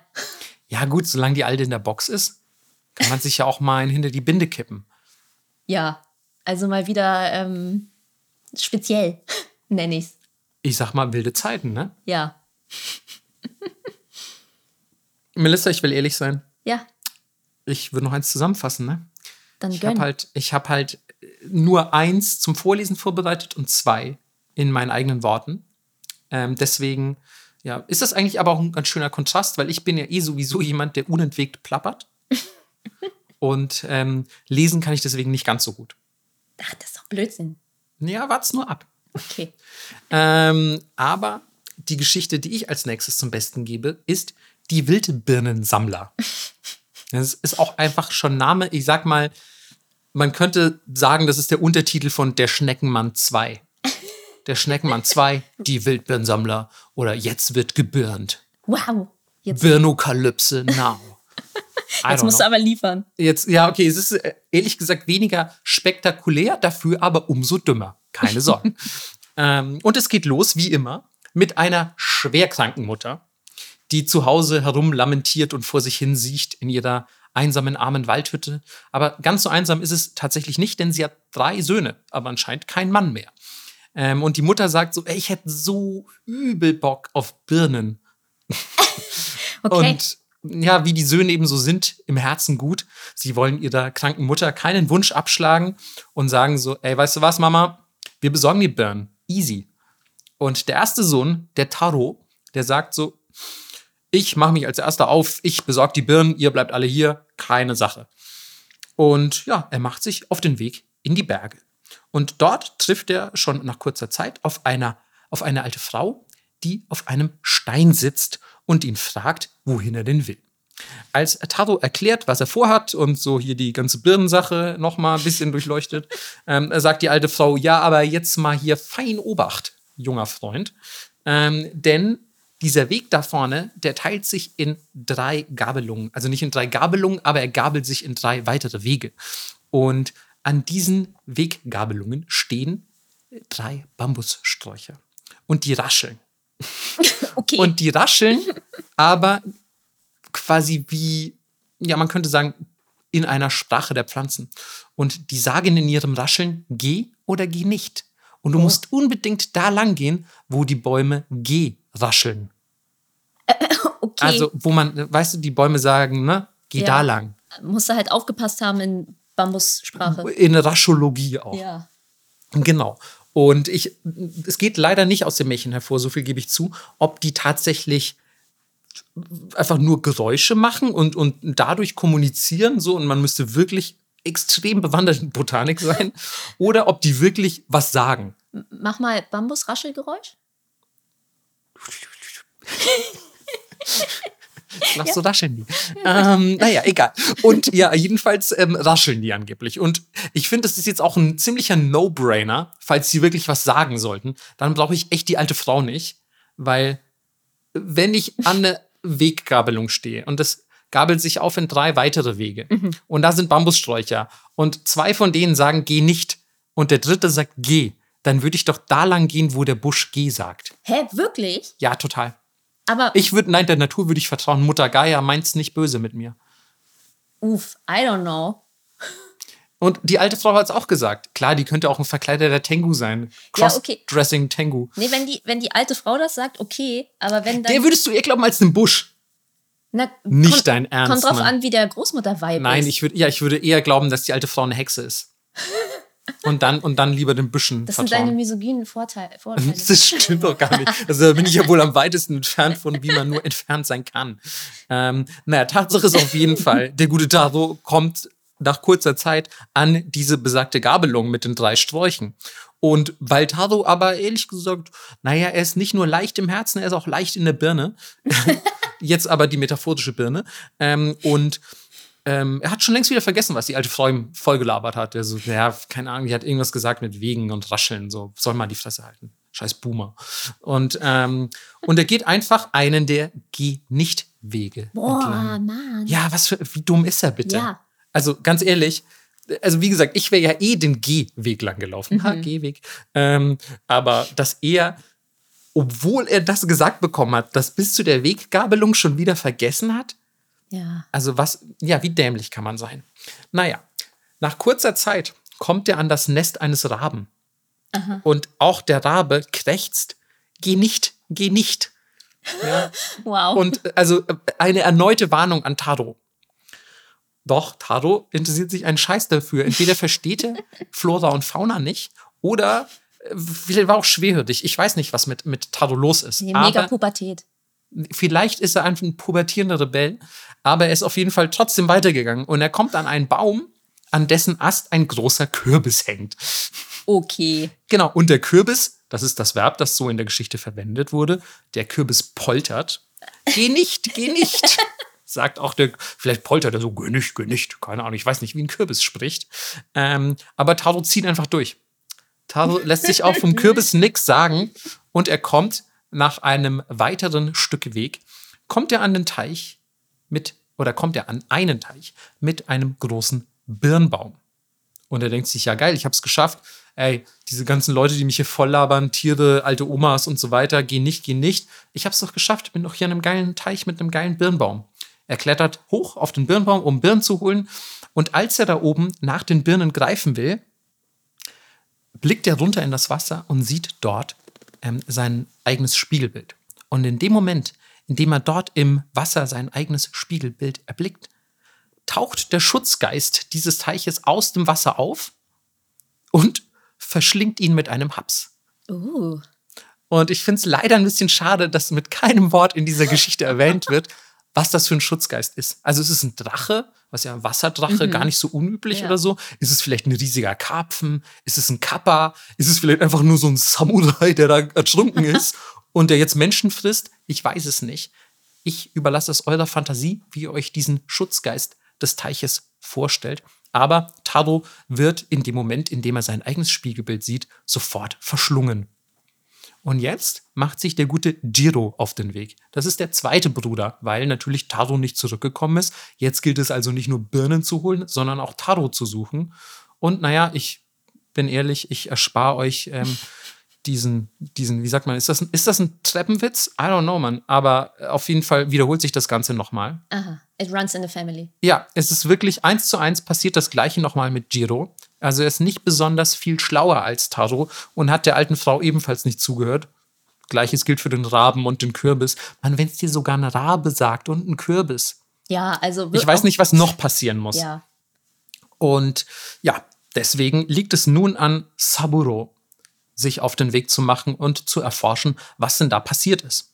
Und auch Saburo trifft natürlich auf die alte Frau und erklärt ihr die Situation. Und die alte Frau schlägt die Hände über dem Kopf zusammen und sagt: Meine Fresse, wie dumm seid ihr Brüder eigentlich? Ja. Du hörst mir jetzt mal richtig zu, Saburo.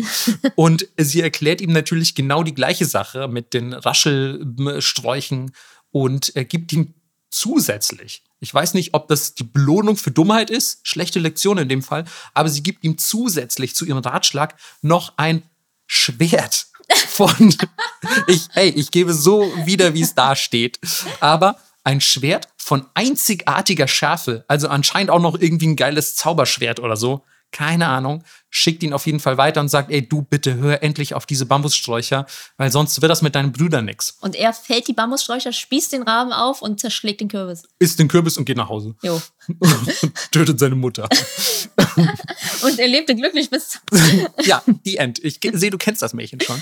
Ähm, nein, aber auch Saburo kommt natürlich an die Weggabelung und jetzt ruft der Strauch, der vorher zu seinen Brüdern gesagt hat, geh nicht, der ruft jetzt oder raschelt jetzt, geh. Oh. Also es hat sich wohl geändert. Gleiches gilt auch für den Kürbis und den Raben. Beide sagen jetzt geh. Also sie wollen ihn wohl schon bewusst jetzt zu diesem Teich hinleiten. Und Saburo kommt dann vorher noch an einen kleinen Fluss oder Bach und dort schwimmt eine rote gesprungene Holzschale. Und die nimmt er einfach mit, weil er sich denkt, so, ey, wir sind eh ärmlich und ein bisschen ähm, Geschirr oder Tupperware oder was auch immer kann ja nicht schaden zu haben. Und wenig später kommt er dann natürlich auch an den besagten Teich mit dem Birnbaum.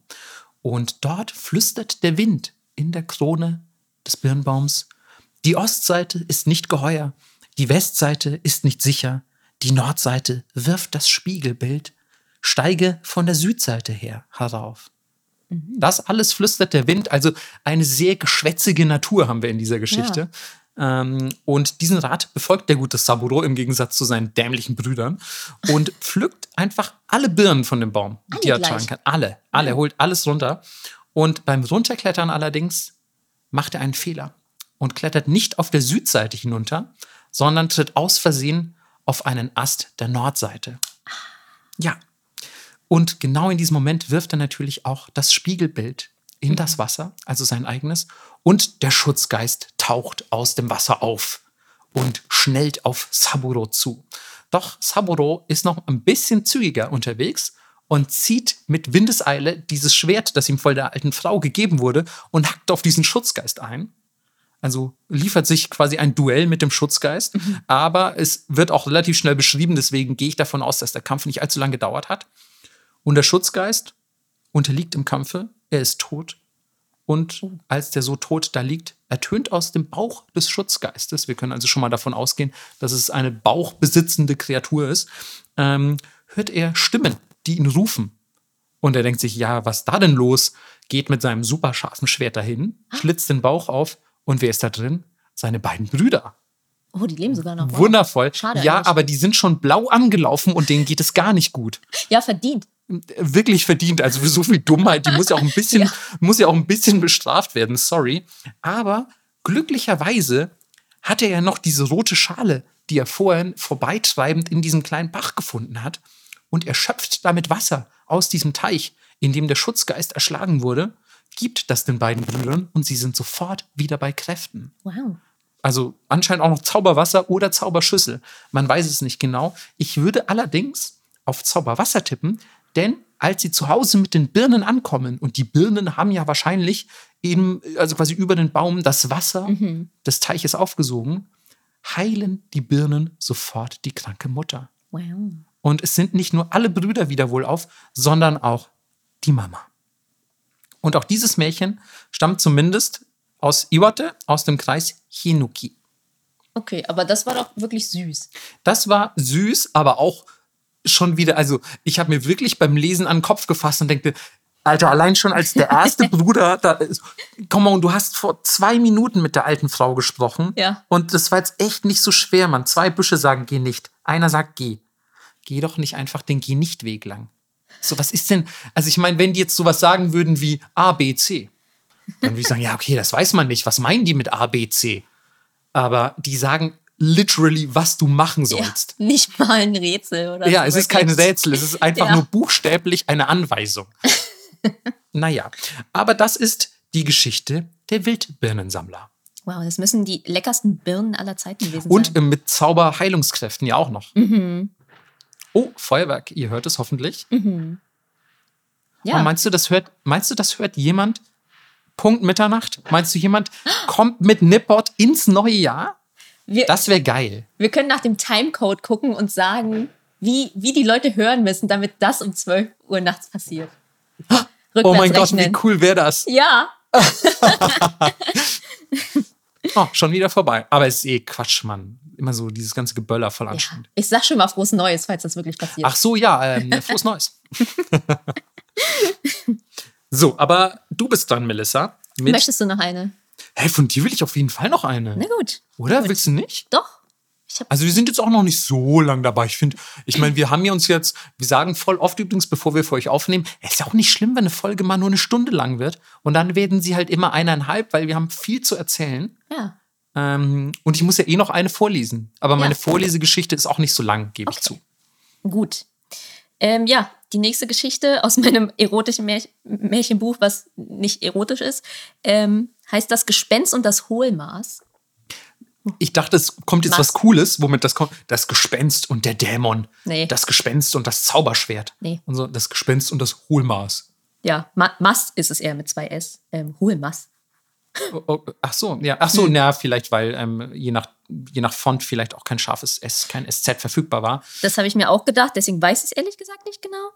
Aber Anyway, äh, ich gehe mal von Hohlmaß aus. genau, also für alle ähm, ist es ein Masse.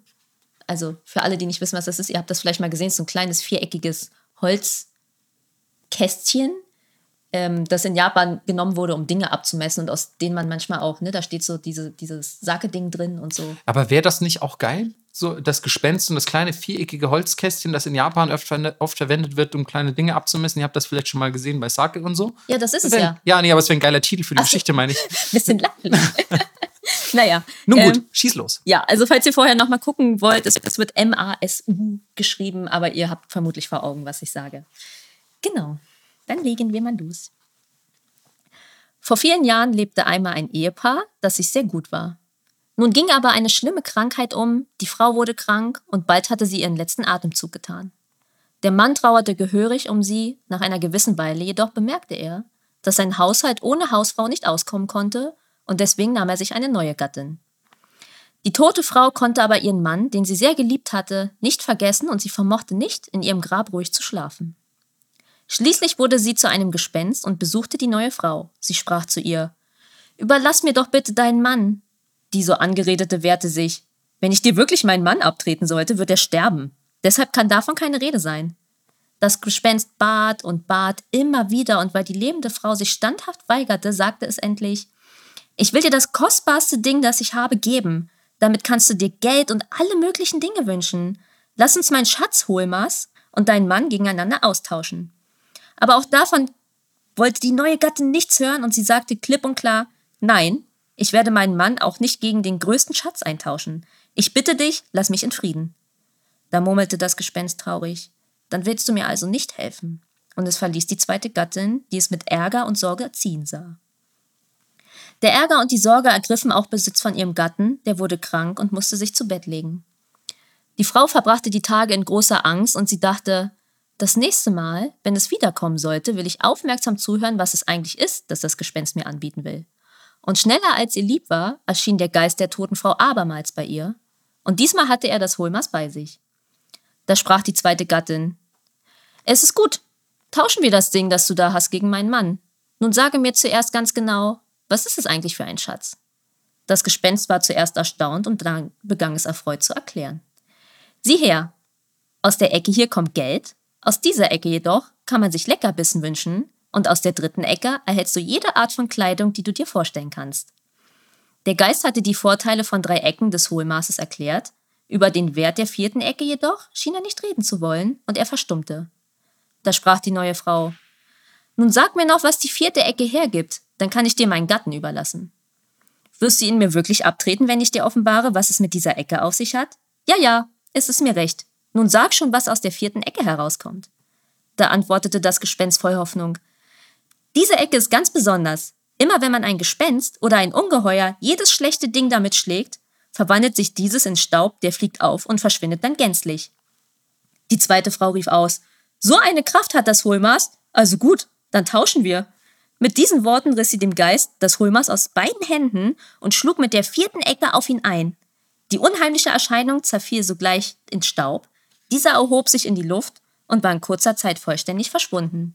Ja, und seit diesem Geschehnis haben schon die Alten gesagt, dass es nicht erlaubt ist, einen Menschen mit der Ecke eines Hohlmaßes zu schlagen.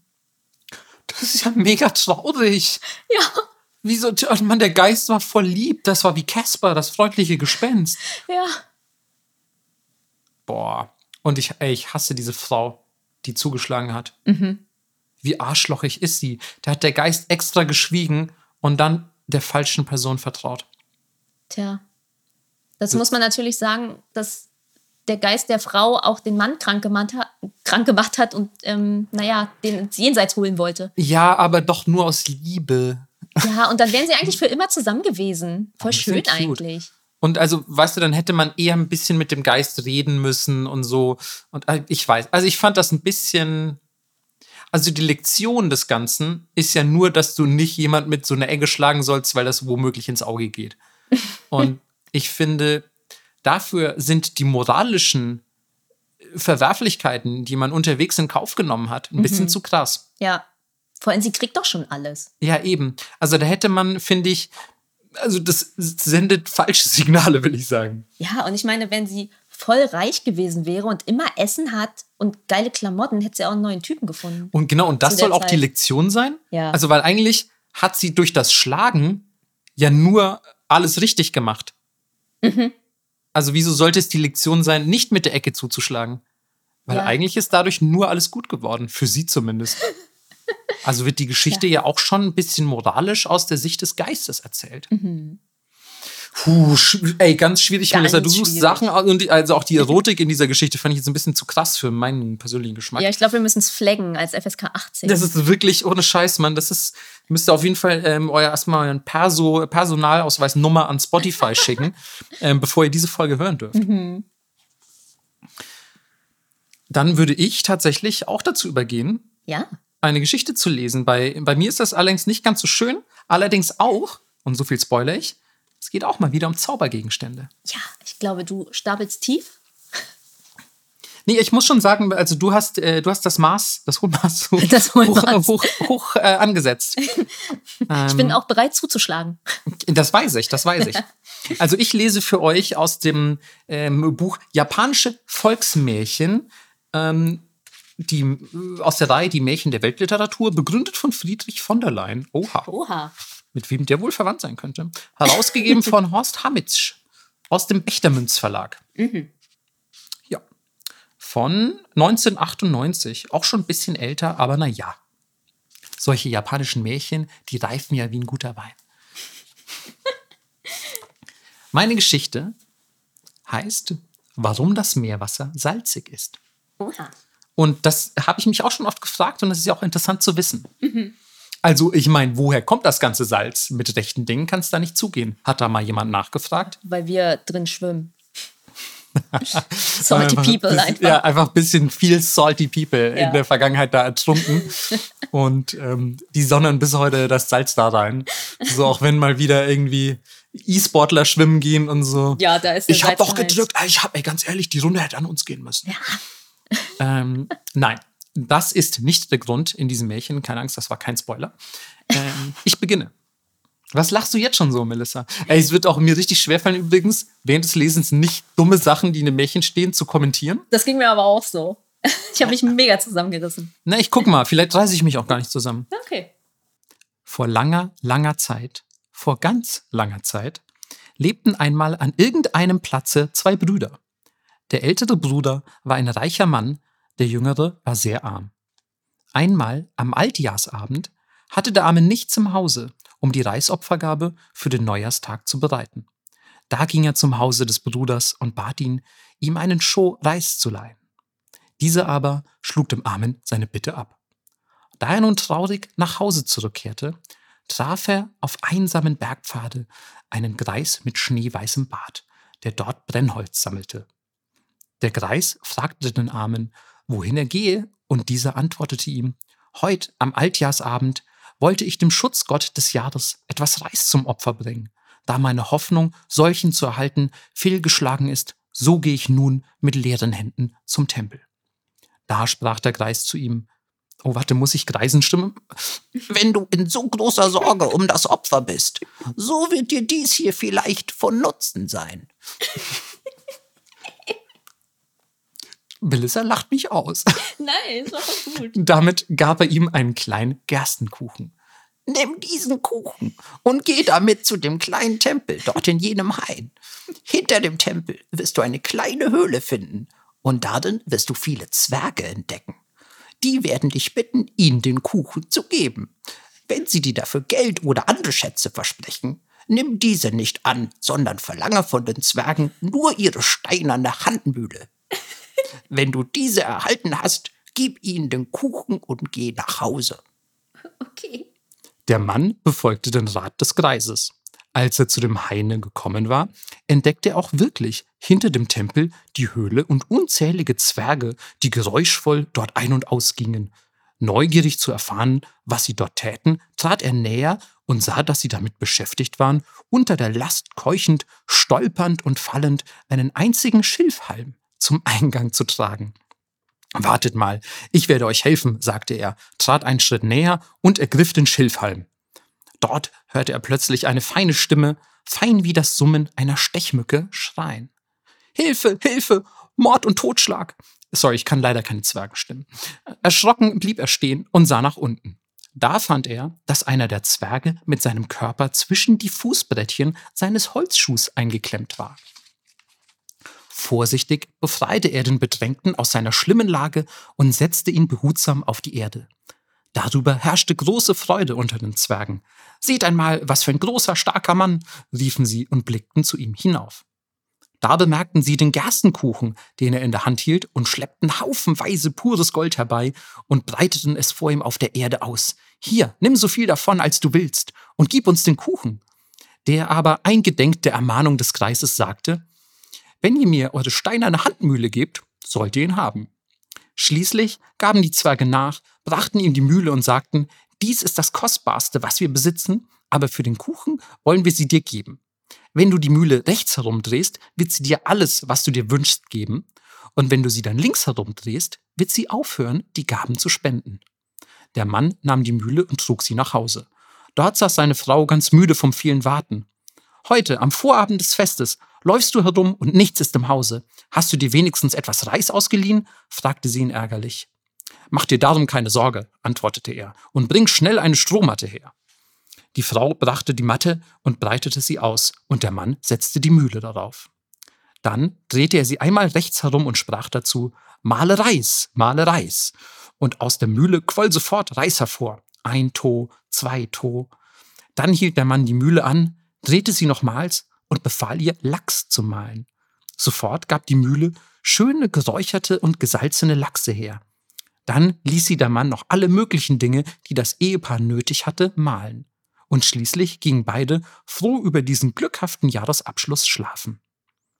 Als der Mann am Neujahrsmorgen erwachte, sagte er, nun, da ich über Nacht so schnell ein reicher Mann geworden bin, habe ich keine Lust mehr in so einer armseligen Mietsbaracke zu wohnen. Er holte also die Mühle wieder hervor und ließ tüchtig mahlen. Ein prächtiges Haus, ein wahren Palast mit einer Front fünf Ken breit, ein Speicher mit einer drei Ken breiten Front, eine Scheune und ein Stall. Dann sieben starke, schöne Pferde, Lebensmittel, Neujahrskuchen und Reiswein. Nachdem ihm die Mühle all diese schönen Dinge beschert hatte, lud er alle Bekannten und Verwandten von nah und fern ein, seinen über Nacht entstandenen Wohlstand bei einem Festgelage zu feiern. Erstaunt kamen die Nachbarn zu diesem Fest, das alles bisher Dagewesene in den Schatten stellte. Auch der Bruder, der ihm noch am Abend vorher seine Bitte um einen Schoreis abgeschlagen hatte, erschien, um an dem Mahle teilzunehmen. Der wunderte sich am meisten von allen Erschienenen. Wie ist das nur möglich, dass er plötzlich so reich geworden ist? dachte er fortwährend. Das ist sonderbar, höchst sonderbar. Und er beschloss, gut aufzupassen, ob er den Grund dieses schnellen Wohlstandes entdecken könne. Als das Fest nun zu Ende war und die Gäste sich anschickten, das Haus zu verlassen, gedachte der Gastgeber, jedem einen Kuchen zum Abschiedsgeschenk mitzugeben. Da bemerkte der geizige Bruder, dass er in eine Ecke ging, sich dort an einer Handmühle zu schaffen machte und dabei die Worte Male Kuchen, Male Kuchen vor sich hinsprach. Aha, dachte er, sicher ist es diese Mühle, durch die er so reich geworden ist. Und ging mit den anderen nach Hause. Als dann am späten Abend der jüngere Bruder und seine Frau schlafen gegangen waren, schlich sich der ältere heimlich in das Haus und stahl die Mühle, ohne dass das schlafende Ehepaar etwas davon bemerkte. Auch von den neben der Mühle liegenden Kuchen nahm er so viel, wie er tragen konnte, und ging dann mit seiner Beute hinunter zum Strande. Dort fand er einen kleinen Kahn, stellte die Mühle hinein, löste den Kahn vom Ufer und fuhr hinaus auf die hohe See, in der Absicht, auf irgendeiner Insel zu landen, um dort durch die Zauberkraft der Mühle für sich allein das Leben eines reichen Mannes führen zu können. Unterwegs bekam er Hunger, und um diesen zu stillen, aß er von den gestohlenen Kuchen. Die übergroße Süßigkeit der Kuchen verursachte in ihm den Wunsch nach salziger Speise. Da er aber außer den Kuchen keine anderen Lebensmittel mitgenommen hatte, so beschloss er, sich zunächst durch die Kraft der Mühle Salz zu beschaffen. Er drehte also die Mühle und sprach dazu, Male Salz, male Salz. Und sofort quoll Salz zwischen den Mühlsteinen hervor. Mehr und immer mehr. Schließlich war der ganze Kahn damit gefüllt und der Salzstrom wollte immer noch nicht versiegen. Vergebens suchte er die Mühle anzuhalten, da er aber das Geheimnis, dass man die Mühle dazu links herum drehen musste, nicht kannte, so gelang es ihm nicht.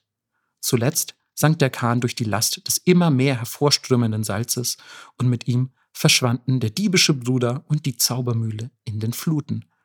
Dort auf dem Meeresgrunde erzeugt sie nun, da niemand da ist, der sie links herumdrehen könnte, immer noch Salz, und daher kommt es, dass das Meerwasser salzig ist. Wow. Hey, wie gut hast du vorgelesen. Oh, danke. Well done. Auch das, ihr werdet es euch sicher äh, denken können, ist zumindest in Japan so in der Iwate-Präfektur überliefert worden, wird aber, das gebe ich direkt äh, hin, hinzu, ähm, wie ein Quäntchen Salz quasi, ähm, wird es nicht nur in ganz Japan erzählt, sondern sogar in weiteren Teilen Asien und, Ja. und Europas mit kleinen Abwandlungen. Aber es ist eben auch ein Märchen, das es bis auf die japanischen Inseln geschafft hat. Von wem das Märchen ursprünglich stammt, das ist natürlich wie auch bei so vielen anderen immer nahezu unmöglich oder zumindest sehr schwer herauszufinden. Aber ich finde, das ist eine super süße Geschichte. Total. Vor allem, dass der einfach so mit Kuchen da war. Ja. Und heißt das jetzt auch, dass irgendwo im Meer vor Japan, also weiß ja nicht, auf welcher Seite Japans Mhm. das war, aber irgendwo im Meer vor Japan ist die Salzdichte im Meer halt am höchsten, weil da die Mühle liegt. Ja. Und kann man mit moderner Technik womöglich die Mühle bergen und links herum drehen und dann sind alle Meere plötzlich Süßwasser, was extrem schlecht für Ja. die Meere wird. Und das Klima und alle Tiere und Pflanzen, die dort leben. Ey, man kann eigentlich fast sagen, dass die Welt nur noch so existiert, wie wir sie kennen, wegen dieses einen Typen, ne, mit der Mühle. Und wie sahen die Meere vorher aus, frage ich mich. Hm. Hm. Oh. Das ja, ist- alles, was ich dazu sagen könnte, wäre gefährliches Halbwissen. Ja, ja, das ist Ja. eine andere Geschichte. Die großen Zuckermeere, die Zuckermeerkriege, ja, ja, Zuckerpiraten und so, man kennt das ja noch. Schön. Das waren noch Voll schön. schöne Geschichten. Ich fand auch wieder mal richtig schöne Geschichten. Ich finde, Märchenfolge geht immer. Ey, Märchenfolge, ich habe auch schon wieder, ich habe schon Stoff für die nächste Ja, Folge. ja, same. Ähm, aber ich muss echt sagen, Märchen, vielleicht bin ich jetzt auch wieder in einem Alter, wo, wo ich langsam quasi, also mit Teenager Marco hättest du nicht so gut punkten können, was Märchen angeht. Hm. Aber ich bin jetzt, glaube ich, wieder in einem Alter, wo ich solche auch ein bisschen skurrilen Geschichten echt zu schätzen weiß. Total. Weil Vor allem aus so, einem anderen Kulturkreis auch. Ja, und weil man auch so gelangweilt ist von diesen Standardsachen, die man jetzt immer sieht. Klar, ey, so bei, du weißt, also ich will jetzt nicht hier Marvel trashen oder eine Diskussion aufmachen, aber jetzt nur als stellvertretendes Beispiel, so, weißt du, Marvel-Film, da weiß ich irgendwie am Anfang schon, wie er ausgeht. Ja, ja, genau. So, also es ist jetzt nicht die komplexeste Geschichte. Genau, und bei, bei Märchen, also die sind auch sicher total skurril und teilweise sehr mit, naja, mit dem Brecheisen erzählt. Also da wird ja wirklich kein Halt vor irgendwelchen erzählerischen Hilfen gemacht, wie, ja, dann fällt halt so eine Kugel Gold vom Himmel und dann war er reich, ne? Ja. Geil. ähm, aber ich muss trotzdem sagen, jeder Satz ist eine neue Überraschung. Man weiß einfach nicht, wie das Märchen ausgeht und es haben bei weitem nicht alle ein Happy End. Und also bei Melissas Geschichte zum Beispiel hätte ich in tausend Jahren nicht erwartet, dass die den Geist schlägt. Ich war wirklich entsetzt, dass das so ausging. Und wäre das verfilmt worden, hätte ich auf jeden Fall, ich würde sagen, auf Letterboxd locker 8 von 10, ey. Ja, voll. Also, und ich finde auch, dass es sowas vorlesen, sich einander Sachen vorlesen, finde ich so schön. Ja, mag ich auch echt gerne weil, eigentlich. weil das passiert so selten, sobald man erwachsen ist. Wer, wer liest denn abends im Bett was vor? Das stimmt. Ich habe bisher immer nur, ähm, also quasi die einzigen Personen, denen ich jemals was vorgelesen habe, außer dir gerade und natürlich Schule ebenfalls ausgenommen, wo es heißt, Marco, lies mal hier den Absatz über, äh, keine Ahnung, Osmose vor im Biounterricht oder so. Ähm, dann ähm, habe ich eigentlich immer tatsächlich nur, ähm, also festen Freundinnen, Partnerinnen vorgelesen. Ja. Ich aber finde, nie so, also es ist was auch ja fast was Intimes, möchte man meinen. wollte ich auch gerade sagen, ich finde, das ist was super Intimes, wie Zähneputzen ein bisschen. Also, Ja, stimmt. Ja, Melissas Zähneputzen-Fokus.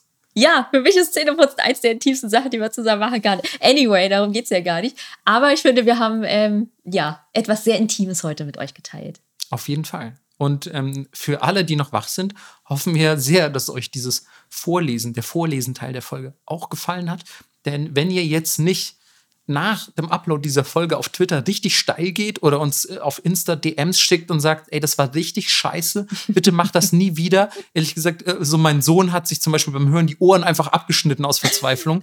ähm, dann würden wir es vielleicht in der nächsten Märchenfolge einfach wieder tun. Ja, hätte ich auch nichts gegen. Ja, ich fand das echt ganz cute auch. Magst du noch ein Wort vorlesen? Tatsächlich sind es diesmal sogar zwei. Uh, Denn passend zu dieser Folge, und ja, ihr habt diese Überleitung komplett richtig gedeutet, Vokabelheft auf, ihr kleinen Loser. ähm, oh, jetzt wird hier aber. ja, hier, wir waren die ganze Folge über nett, ja. Es Das kann, stimmt. muss auch ein bisschen nicht nur Zuckerbrot, auch mal Peitsche. ähm, aber heute ist es tatsächlich recht einfach, könnte man sagen, oder zumindest extrem häufig verwendet, wenn auch nur zu einer speziellen Gelegenheit. Denn, wir haben ja vorhin schon erwähnt, diese Folge wird pünktlich zu Silvester hochgeladen. Und naja, was sagt man so an Silvester? Äh, ja, frohes Neues, gu guten Rutsch, wenn es noch vor zwölf ist vielleicht. Aber was sagt man eigentlich in Japan? Und in Japan sagt man Akemashite omedetou. Also Omedeto hatten wir, glaube ich, schon mal hier oder da. Und wir hatten auch tatsächlich überlegt, ob wir euch Akemashite Omedeto schon beigebracht hatten, haben aber extra nochmal in unsere alten Folgen reingehört. Und wir haben keine der Folgen gefunden, in denen das vorgekommen wäre. Das heißt, wir hoffen natürlich, dass wir also hiermit ähm, richtig liegen und euch das richtige Wort, die richtigen Wörter beibringen. Es ist auf jeden Fall Akemashite Omedeto, der japanische Neujahrsgruß, der gerne als Akeome abgekürzt wird. Akeome. Genau. Also ihr müsst nicht alles sagen, ist ja auch ein bisschen schwierig auszusprechen. Akemashite Omedeto. sagt einfach Ake Ome. Also die Anfangsbuchstaben der jeweiligen Wörter. Und ja, ansonsten kann man, glaube ich, gar nicht so viel dazu sagen. Omedeto ist der Glückwunsch. Ihr habt ja sicher auch schon Tanjobi Omedeto, alles Gute zum Geburtstag, äh, gehört. Und ähm, darüber hinaus, das Ake von Akemashite, das wird mit dem Kanji für, für Licht oder ja, oft, glaube ich, auch gelesen als neuer Anfang, neuer Beginn gelesen, was natürlich hervorragend zu dem neuen Jahr passt. Und wir hoffen natürlich, ihr habt einen ganz grandiosen Anfang des neuen Jahres. Ähm, hoffen wir alle, dass 2023 ein bisschen geiler wird. Und ja, kommt auf jeden Fall gut rein, auch wenn ihr dieses, äh, diese, diese Episode erst nach Silvester hören solltet. Selbst wenn ihr sie mitten im Jahr hört und vielleicht ist auch schon 2024, habt trotzdem ein gutes Restjahr. Richtig, äh, genau. Also es kann ja auch sein, dass ihr diese Folge erst an Silvester 2023 hört. Ja. Oder wie gesagt, mitten im Jahr. Es gibt nämlich Leute, wie wir erfahren haben, ne, die ähm, durchaus, ich sag mal, eine Folge mehr als einmal hören. Und ähm, euch sei gesagt, ey, habt einfach einen richtig geilen Juli. So ist es. Und ähm, ja, damit entlassen wir euch in die nächsten zwei Wochen. Bis dann. Bis dann. Ciao.